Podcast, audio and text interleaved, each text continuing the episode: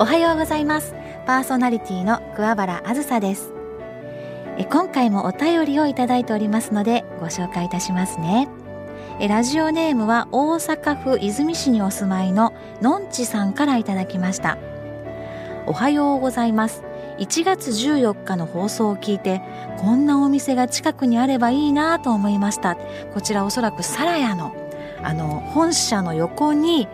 以前コンビニだった場所がお店になってそれが本社の方々の社員食堂でもあり地域の方々がご飯を食べに買いに来たりできる場所でもあるとね冷凍食品の栄養満点の冷凍食品のお店がオープンしたんですよなんていうねお話をお聞きしたと思います。そちらのことをあ、まあ、おっしゃっているのかなと思いますのんちさん。ありがとうございます。え普段からできるだけ手作りの食事をするようにしています。あと仕事帰り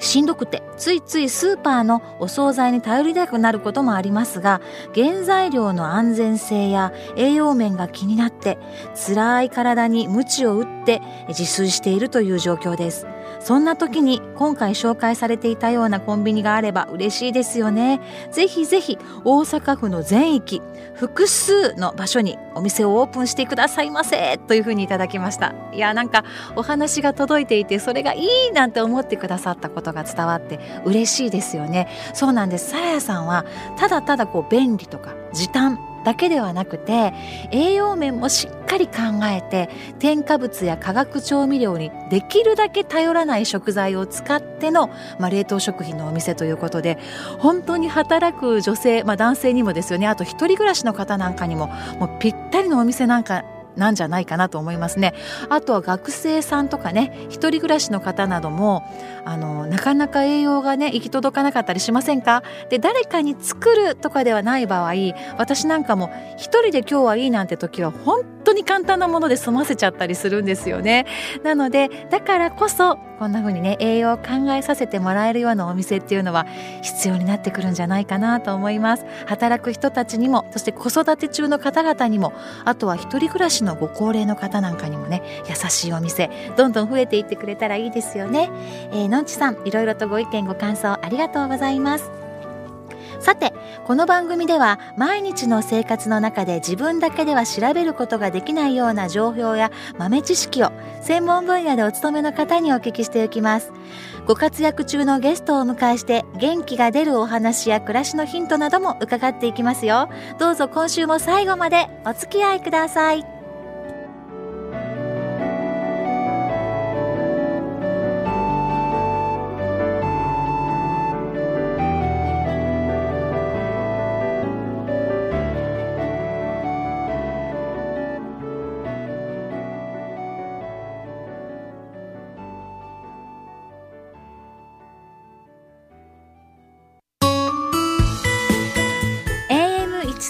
AM1314 FM919 OBC ラジオ大阪桑原あずさのアズライフ。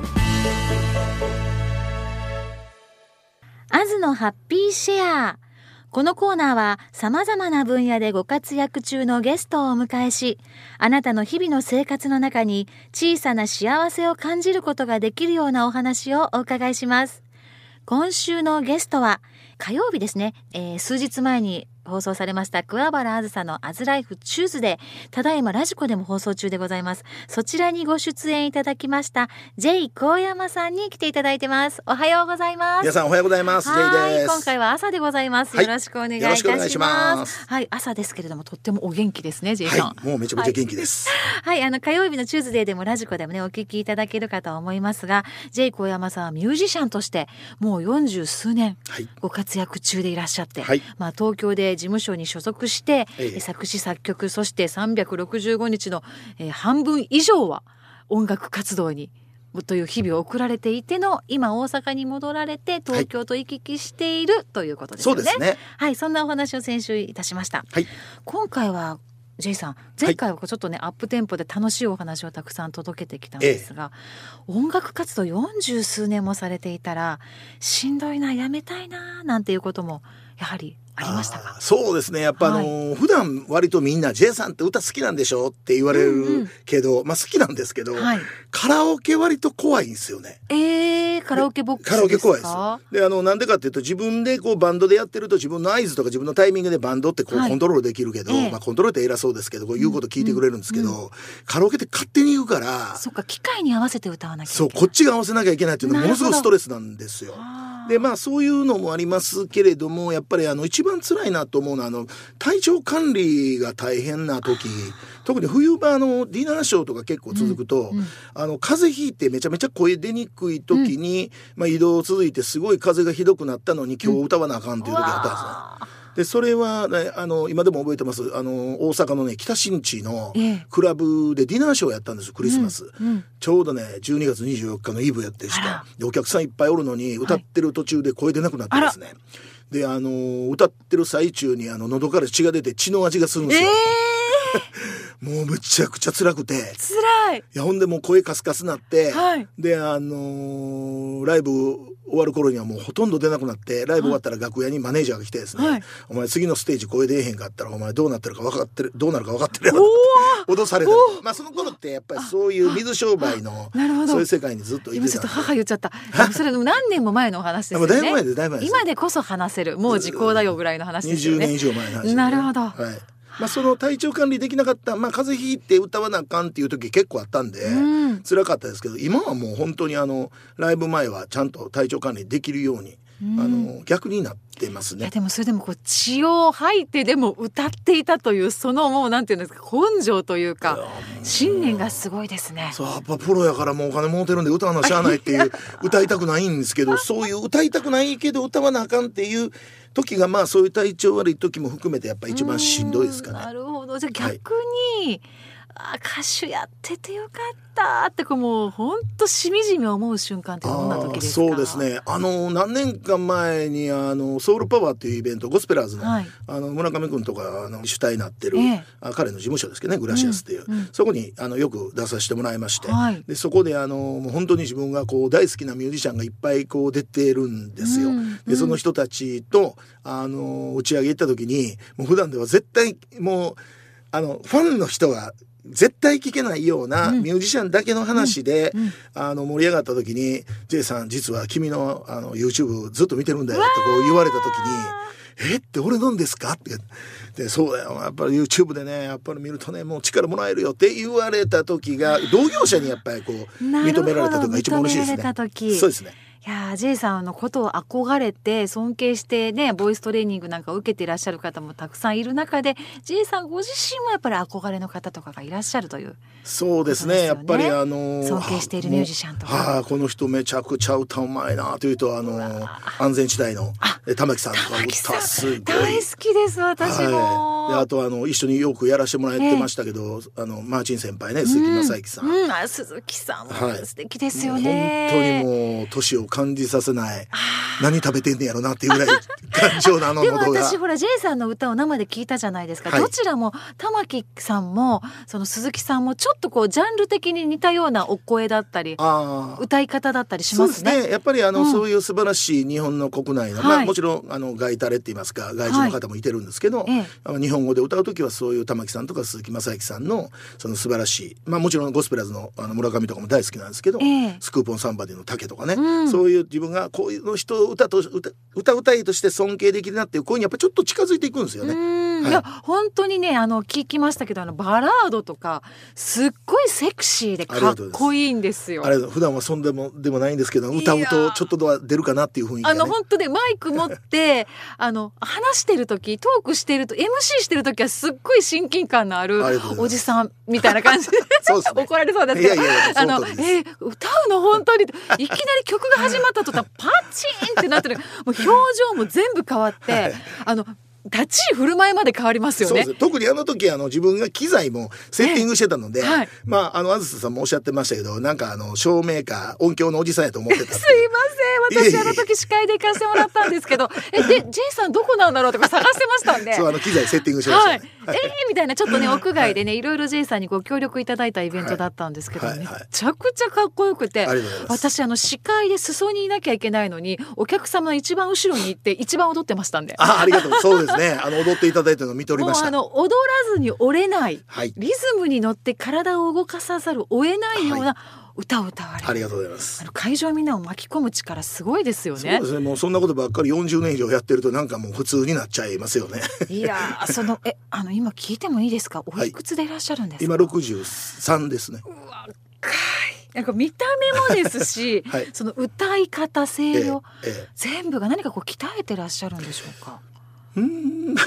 いや別に。もう歌うことがトレーニングになってるそうそうそう。だからもう40年以上歌い続けてると歌うっていうことがまあなんかもう生活のルーティンなんでそこにこうもう自分がアジャスト急にできる。まあでもあのやっぱりよく歩いたり、うんうん、月にね大体ね50キロぐらい歩くんですよ。はあ、あの道を歩いたり、まあ、ジム行ったりとかってまあ移動をあえて歩いてそうですね。体がやっぱ資本なんで特に歌手は、はい、そういうふうに体は常に気をつけてます。でまた歩くことで呼吸が整いますもんね。そうです。呼吸法大事です。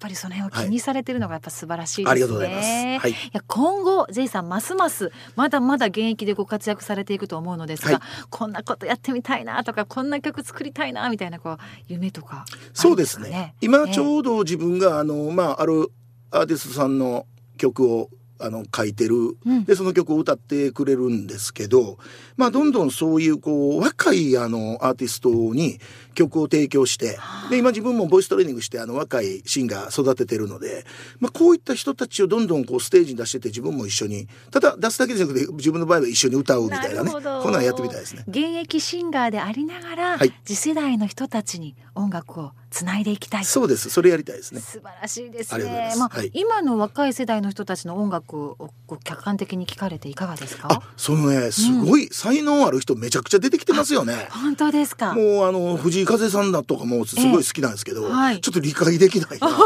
ていう なるほど。自分にはもう考えられないもう考えられないだからそういう歌詞いっぱい出てるけどあの歌詞が多すぎて、あの若い人のちょっとあの苦言じゃないんですけど、歌詞多すぎてあの舌回らんから歌えんわみたいな曲すごい多いですね。すごいなと。あそこを批判するのではなくてすごいなって思うところがもう柔らかいですよね。いやもう尊敬する若い人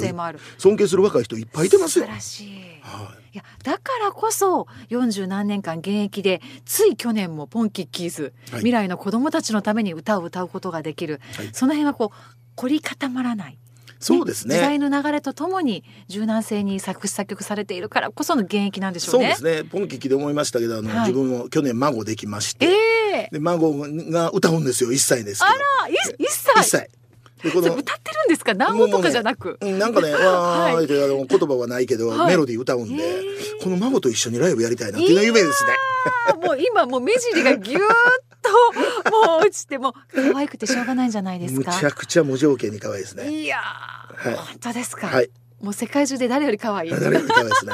もうそれファンの人が聞いたらちょっと沈みされそうな話ですけれども、はい、いやこれからがますます楽しみですね、えー、そしていつかお孫さんとステージに立って J さん現役であのかっこいい白いスーツとかでハットなんかかぶってね ね、お写真で見ましたけど、はい、いやずっとずっくそんな姿でかっこよく歌っていただきたいなと思いますね。はい、はい、そしてまあ火曜日にも告知させていただきました、はい、4月22日に1500人ほどの規模のね、コンサートが行われるということで、藤井寺市民会館で、はい、J さん主催になりますか？えっとねこれは私主催、まあみんなで主催みたいなことをするっていう感じですけど、うん、あの友達の作曲家の作田正也さんっていう、ええ、あのこの間もお話しましたけど V6 とか嵐のギフトとかっていう曲を、うん、あの結構曲提供してありますけど、はい、彼のそのイベントとして彼を中心にしてみんなで彼を盛り上げようみたいなイベントで私も曲書いて、うん、であのコーラス対応の作りますのでぜひあの作田正也と一緒に私とも歌いたい方はですね、はい、嵐のギフトも私が今アレンジしておりますので、はい、えー、ぜひあの私のホームページからあの、情報を取っていただいて申し込んでもらいたいなと思います。ありがとうございます、そしてボイストレーニングもされているということですので、はい、えー、J さんの情報を知りたい方は JAYEKOHYAMA、はい、J 高山、はい、J 高山で検索してホームページなど覗いていただきたいなと思いますね、はい、そしてまあ火曜日もですけれども今週も J さんの曲おすすめの曲をね流したいと思っているのですが今回は何にいたしましょうか、ね、そうですね、え私あの早い曲割と好きなんですけど、うん、時々あのバラードもすごくいいって言われるのでとってもしっとり素敵でした。朝ですからあの割と遠距離恋愛のあのひょっとしてあずささんも聞いてもらってるかもわかりませんけど「ポートレート」っていう曲がありまして。聞きましたアルバムでめちゃくちゃ素敵でした。ありがとうございます。じゃポートレートを皆さんにね、えー、朝ですけど一曲お聴きいただければなと思います。しっとりとしっとりとした朝をお過ごしください、はい、という感じですね。はい、はい、G さん火曜日と土曜日今回2回にわたりお話いろいろお聞きしました。楽しいお時間ありがとうございました、はい、ありがとうございました。またお話に来てください。はいもちろんです。番組へのメッセージをお待ちしておりますメールアドレスはアズライフアットマーク obc1314.co.jp aslife.obc1314.co.jp お手紙は郵便番号552-8501ラジオ大阪桑原あずさのアズライフまでたくさんのお声をお待ちしています。